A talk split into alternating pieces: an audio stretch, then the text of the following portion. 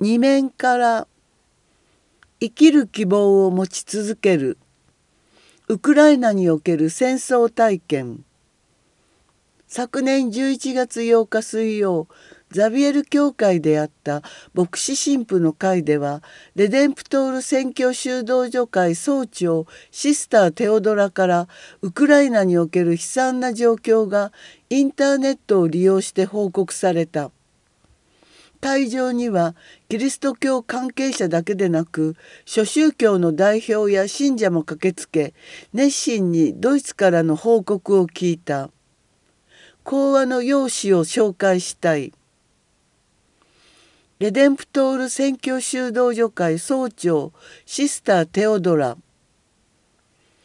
戦争は個人に対してまた周りの現実に対してもさまざまな感情を描き出すきっかけとなり未知の経験をもたらす非常に非人間的で劇的な代物です。すべてのウクライナ人と同じように私たちレデンプトール宣教修道女会の会員は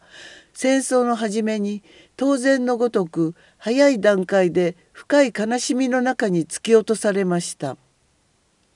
最初私たちはどうにかしてこの恐ろしい現実を否定しようとしました。しばらくすると全体の状況や苦しみの原因になっている事柄に対して反抗と怒りの感情が出てきました。そして次に来たのが強い空虚感と脱落感でした。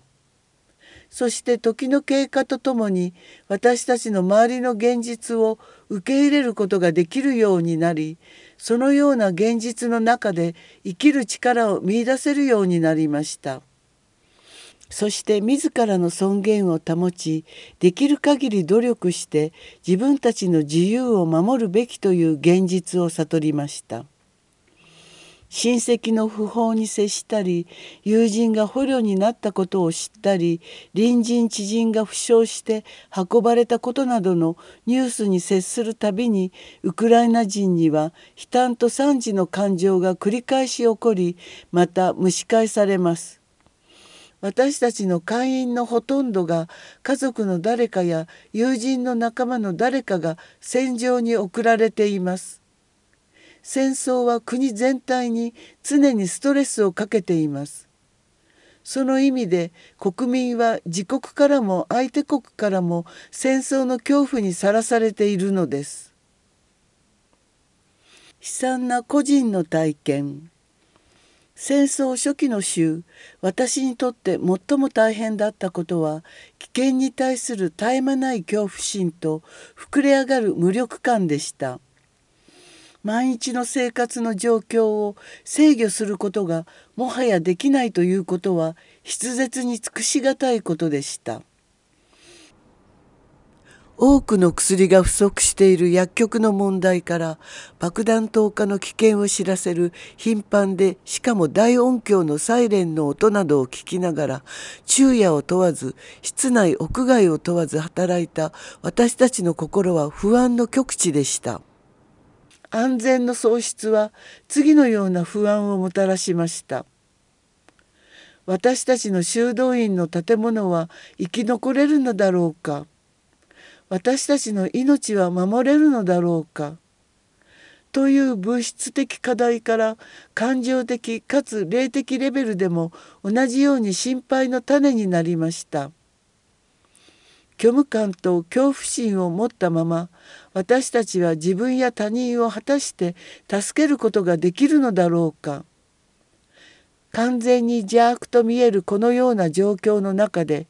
果たして神への信頼を失わないことが可能だろうか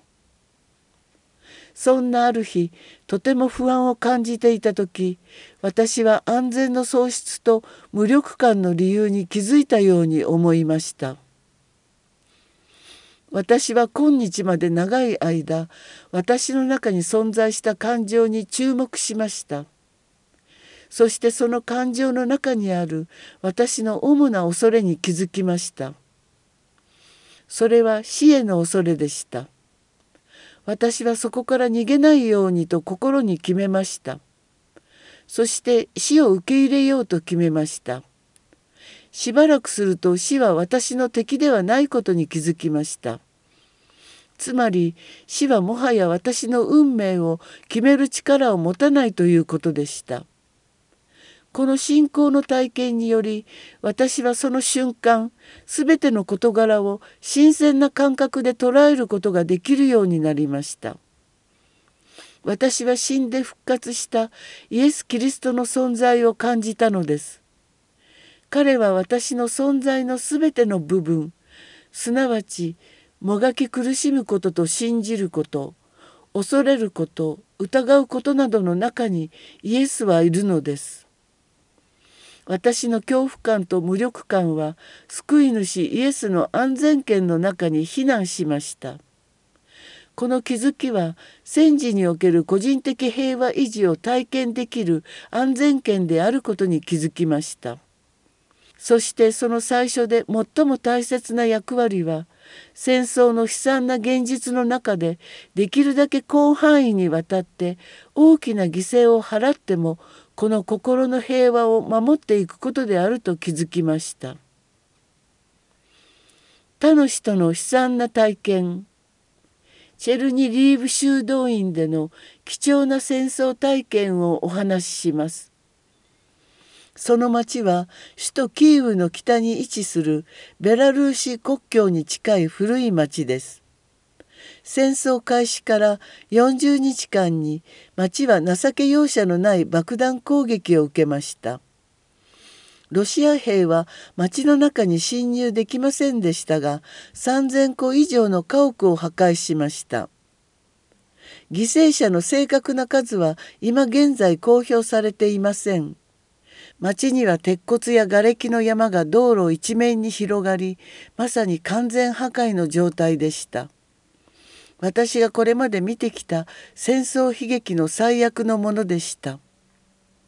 この町で体験したとても感動的なお話を分かち合いたいと思います。ある家族が午前中に家を離れた後午後にロケット弾が飛んできて家を破壊しました。そして家の残骸だけが残りました。現在この家族は以前は車が止めてあったガレージに住んでいます。ところが完全に破壊された家屋の中庭に手入れの行き届いた野菜畑が完全に残されていました。それは私にとってとても驚きの光景でした。どうしてこの畑だけ破壊を免れたのだろう。と私の頭は混乱していました。するとそこの住民のご婦人が私に言いました「シスター・テオドラ私たちは大きな犠牲を払って命を選択しなければいけないのですよ」生きている多くの植物花や野菜は何度も何度も命を選び取りなさいと呼びかけていますよと。これは単純でしかもひどく疲れ切ったご婦人の霊的な教訓でした。写真があります。シスターテオドラからの報告を熱心に聞くと説明があります。グレゴリオ聖歌は祈りの集い。一緒に神を賛美しませんか？昨年10月15日日曜ザビエル教会聖堂でグレゴリオ聖歌を披露してくれたグループが団員を募集している。練習は毎月第2と第3の日曜日の13時から鴨池教会鹿児島市新田2丁目53の11で実施される。リーダーは桃園純一郎女祭。団員の一人谷山教会所属の岩崎正幸さんのコンサートの感想を紹介したい。祈りとグレゴリアンの集いに参加して。10月15日日曜カテドラルザビエル教会での祈りとグレゴリアンの集いに出演させていただきました。数年前から月に2回桃園女祭様のご指導のもと鴨池教会でグレゴリオ聖歌の練習をしてまいりました。はじめはその発表会お披露目のようなつもりでステージに立ちました。でも音符は読み間違うし音程は狂うしで上手に歌えず見に来てくださった方にみっともないところを晒してしまったなぁと思ってしまいました。しかし途中で気がつきました。これは発表会ではない。表題にある通り祈りの集いなのだと。ステージに立つのではなく来てくださった方と向き合って共に祈っているのだとそう考えるととても楽しくそしてのびのびと声を出すことができましたグレゴリオ聖歌とは本来そういうものなのではないでしょうか桃園女祭様がおっしゃっていらした通りその場にいると一緒に歌えるけれども家に帰って一人になるとなぜか歌えないというのは普段から感じていて歌うというよりは祈るというのがグレゴリオ聖歌の正しい言い方なのです。とても良い経験をさせていただきました。次にこのような祈りの集いがいつできるのかは分かりませんがまた月ごとの練習に参加し続けます。いや練習するのではなく祈り続けます。皆様も一緒に祈りに参加されませんか？